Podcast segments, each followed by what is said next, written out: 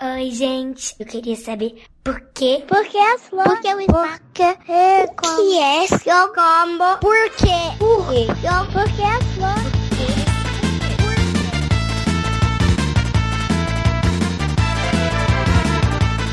Bem-vindos ao segundo episódio do Psy Kids.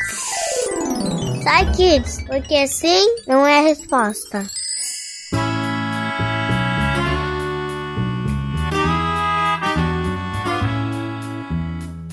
Sou o Fencas, estou aqui com a Jujuba. Olá, pessoas! O Guaxa. Olá, pessoas. E ao contrário do que diz o nome, não é pra tirar as crianças, né? Que é, que é Kids. É pra trazê-las. Ai, meu Deus, Guaxa. Bem, e o Tarek? Olá, pessoas. A pessoa mais indicada pra estar aqui. Sempre, eu sempre. até ainda não estou entendendo o que é que eu tô fazendo aqui, mas estamos aí, né? Afinal, né? A gente precisa equilibrar a fofura com o Tarek. É Basicamente isso.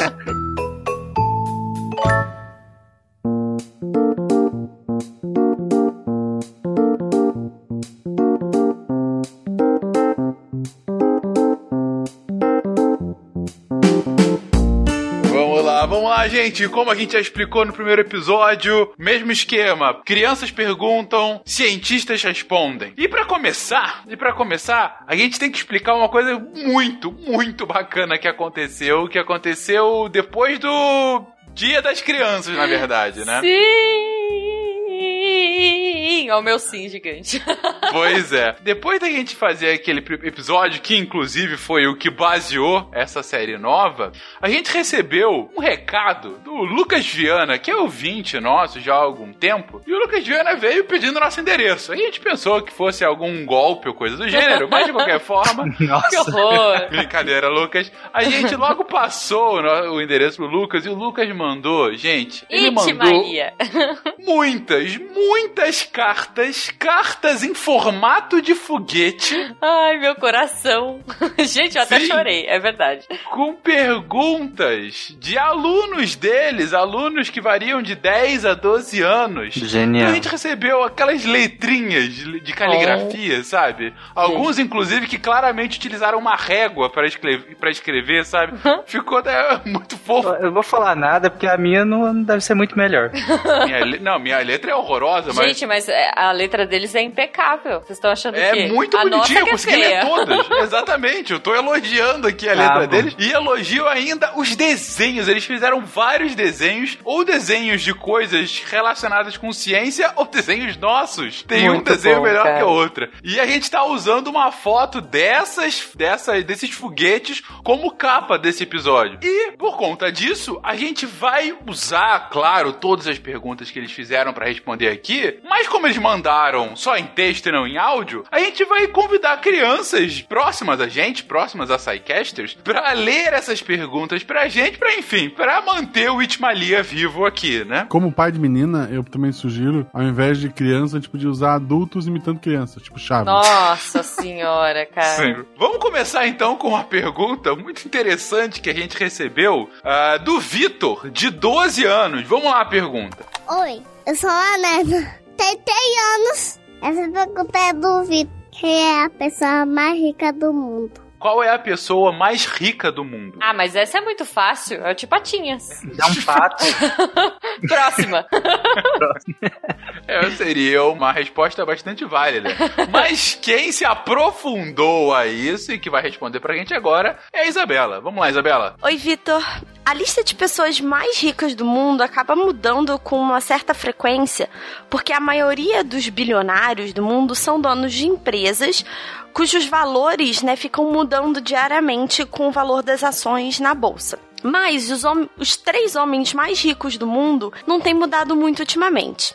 Em terceiro lugar, encontramos o Warren Buffett, que é um senhor de 88 anos, que comanda uma mega empresa de investimentos chamada Berkshire Hathaway, que é dona de outras 60 empresas. Então, ele é dono de uma empresa que é dona de 60 empresas. O oráculo de Omaha, como ele é conhecido, tinha quase 87 bilhões de dólares no começo de novembro desse ano. Em segundo lugar, temos Bill Gates, que foi o homem mais rico do mundo por muitos anos. Ele é criador e dono da Microsoft, essa mesma que você tem aí no seu computador, e ele também comanda a maior fundação filantrópica que já foi criada por uma única pessoa. Ele já doou mais de 35 bilhões de dólares e ele ainda tem outros 95 bilhões na conta bancária dele. E liderando a nossa lista está, que rufem os tambores, Jeff Bezos, o dono da Amazon. Ele tem na conta mais de 124 bilhões de dólares. É o número 1, 2 e 4 seguidos de 9 dígitos zero. E ele é simplesmente a primeira pessoa a passar dos 100 bilhões de dólares a ser registrada na lista dos milionários. Então, espero que eu tenha respondido essa pergunta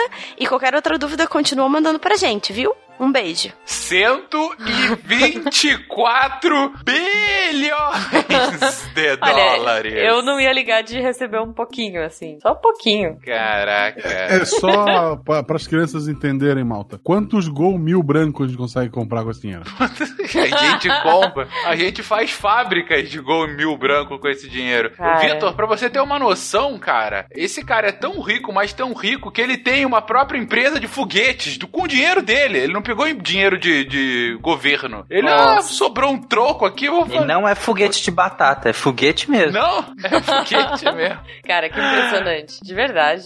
Olha, 124 parabéns, viu, pessoal? Bilhões de dólares. Mas eu ainda Deus. gosto mais do tio Patinhas que nada em moedas de ouro. Tipo, é isso. Eu queria nadar em moedinhas de ouro. Enfim, fi- fica aqui o registro. Crianças lembrando que nadar em dinheiro é anti-higiênico. Sim, não façam isso, porque dinheiro é meio sujo e tal. Não pode pôr a Sempre válido lembrar. Quando mexerem com dinheiro, lavem as mãos. E não lavem o dinheiro. Fica a dica. Ai, meu Deus.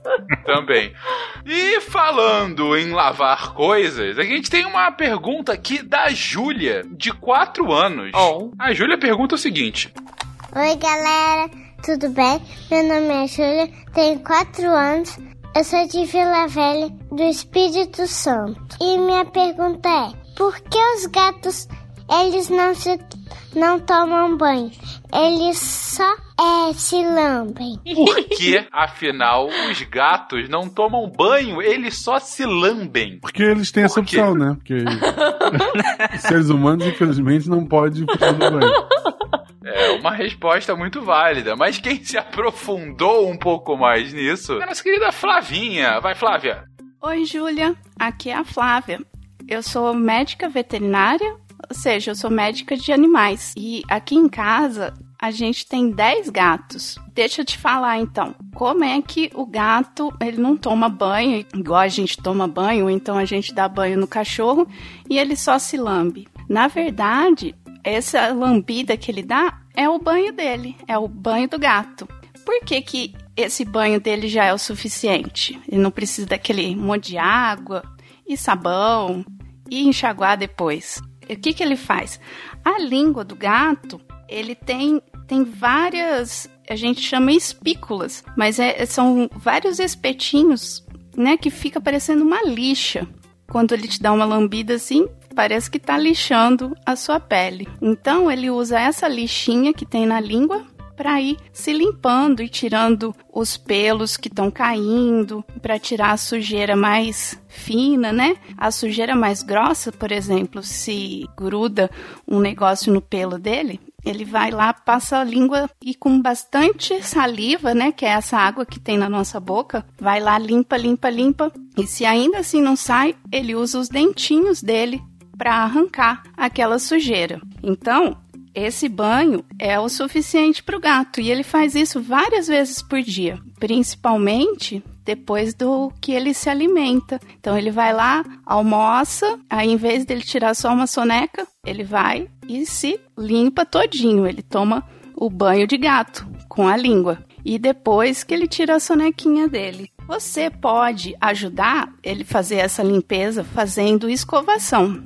Tem umas escovas especiais para gato, tem umas luvas que você aí vai ajudando ele tirar esses pelos, essas sujeirinhas que ficam grudadas. E de vez em quando também você pode dar banho no gato, igual você dá banho no cachorro, né? Tem que tomar cuidado para não cair água no ouvido, não cair sabão no olho. Todos os mesmos cuidados que a gente tem quando vai tomar banho, né? E depois tem que enxugar bem enxugadinho, bem direitinho, tá? Para ficar sequinho e bonito e fofinho. E tem vezes também que quando o gato fica meio doentinho, que ele não tá muito bem de saúde, ele fica com preguiça de tomar banho. Então, esse banho de língua, dessa que fica lambendo.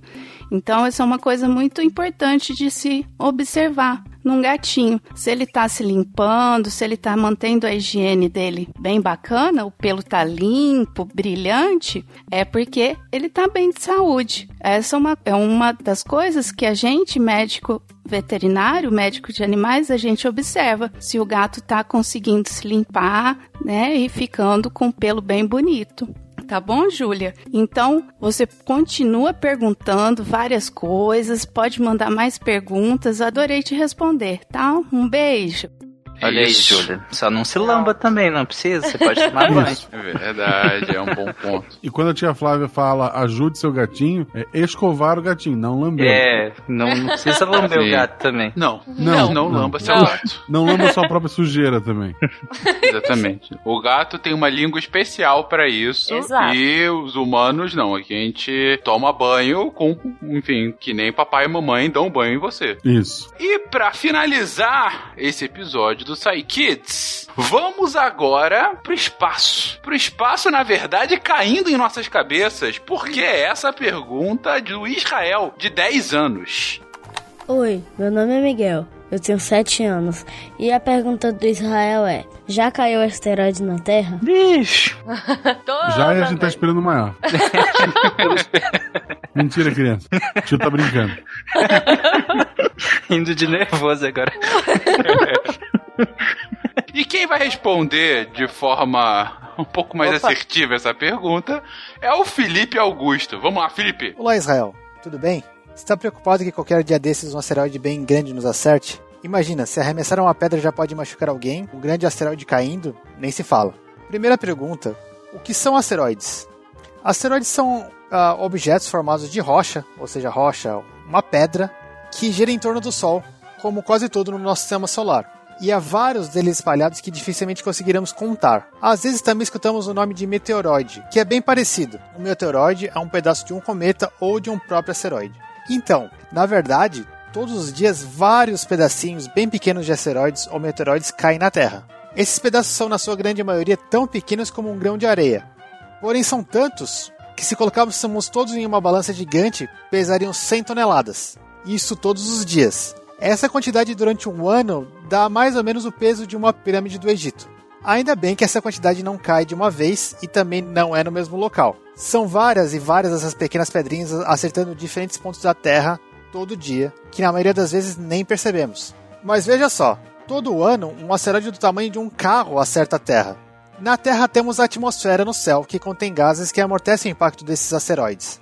Quando esses asteroides maiores batem na atmosfera, ah, eles acabam ficando bem iluminados devido à alta temperatura, como se fosse uma bola de fogo. Na maioria das vezes, o asteroide dissolve completamente antes de acertar o chão em que pisamos. Esse objeto iluminado ou essa bola de fogo muitas vezes é chamada de meteoro. Se esse pedaço de rocha ou pedra não se dissolve e consegue chegar ao chão, é chamado de meteorito. Sua pergunta é interessante. De fato, não é tão comum vermos meteoros e meteoritos no nosso dia a dia. Mas também não é tão incomum assim. Um caso famoso que tem várias filmagens foi um meteoro na Rússia há 5 anos atrás, em 2013. A cada 2 mil anos, mais ou menos, um objeto do tamanho de um campo de futebol acerta a Terra e pode causar muitos danos na região em que esse objeto cair. Bem mais raramente, digamos que uma vez a cada poucos milhões de anos, um objeto gigante pode acertar a Terra que pode muito bem ameaçar a nossa sobrevivência. Por exemplo, os cientistas acham que a Lua foi formada por causa do impacto de um corpo astronômico do tamanho de Marte com a Terra. Chama-se corpo astronômico porque não era bem um asteroide e, na verdade, muito provavelmente era um outro planeta. Em todo caso, a Terra pode se chocar com, com coisas enormes que podem ter sérios impactos. No entanto, isso é muito raro de acontecer.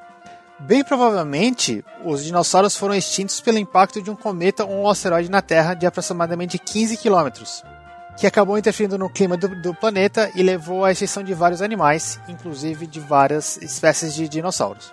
Hoje em dia, temos equipamentos que podem detectar que asteroides, e, asteroides meteoroides ou cometas estejam vindo em direção à Terra com certa antecedência.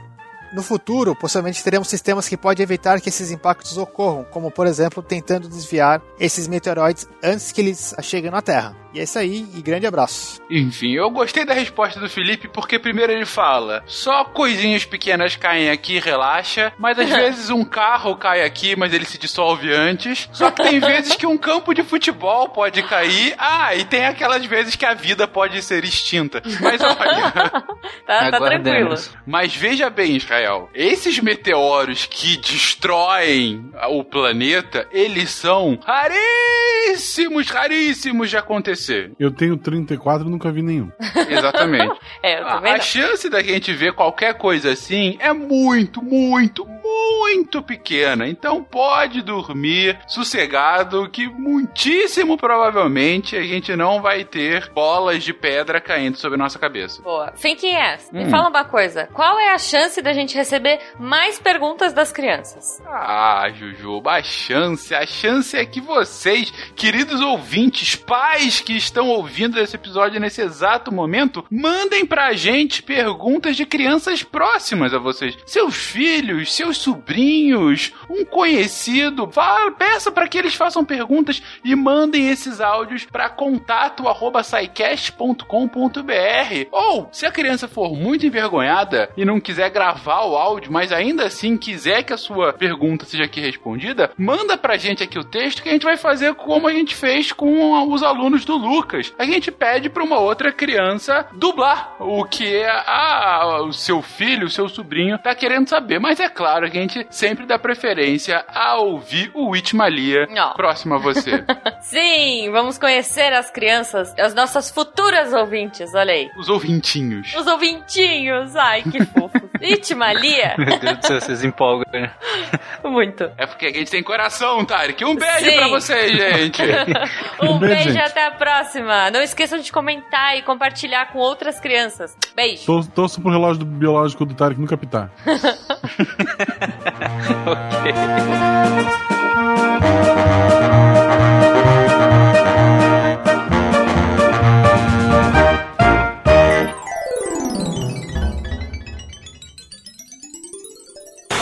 Esse podcast foi editado por Nativa Multimídia.